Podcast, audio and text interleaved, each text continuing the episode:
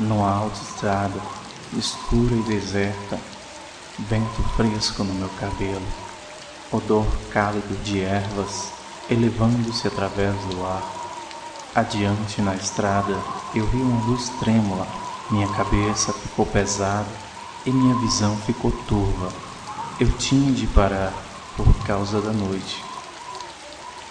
Lá estava ela, na entrada da porta. Eu ouvi o sino da recepção e estava pensando comigo mesmo: este poderia ser o paraíso ou este poderia ser o inferno. Então ela acendeu uma vela e me mostrou o caminho. Havia vozes adiante no corredor. Eu achei que ouvias dizerem: Bem-vindo ao Hotel Califórnia, um lugar tão encantador, um rosto tão encantador. Muitos quartos no Hotel Califórnia, qualquer época do ano, você pode nos encontrar aqui.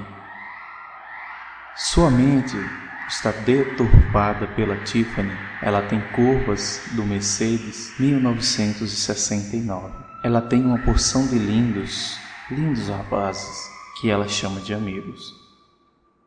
Como eles dançam no pátio, doce suor de verão. Alguns dançam para lembrar, alguns dançam para esquecer. Então eu chamei o capitão por favor, traga-me vinho. E ele disse: Nós não temos essa disposição aqui desde 69, e ainda aquelas vozes estão chamando da distância, te acordam no meio da noite, apesar apenas para ouvi-las dizerem: Bem-vindo ao Hotel Califórnia. Um lugar tão encantador, um rosto tão encantador.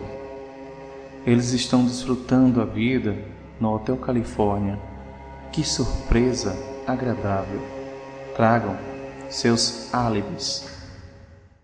Espelhos no teto, a champanhe rosa no gelo. E ela disse: Nós todos somos apenas prisioneiros aqui no nosso próprio ardil. E nas salas dos chefes, eles reuniram-se para o banquete eles apunhalam com suas facas de aço, mas simplesmente não conseguem matar a fera. A última coisa que me lembro, eu estava fugindo para a porta.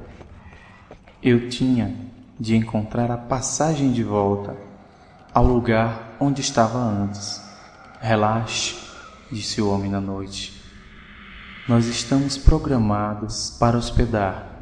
Você pode desocupar o quarto a qualquer hora que desejar, mas você nunca pode ir embora.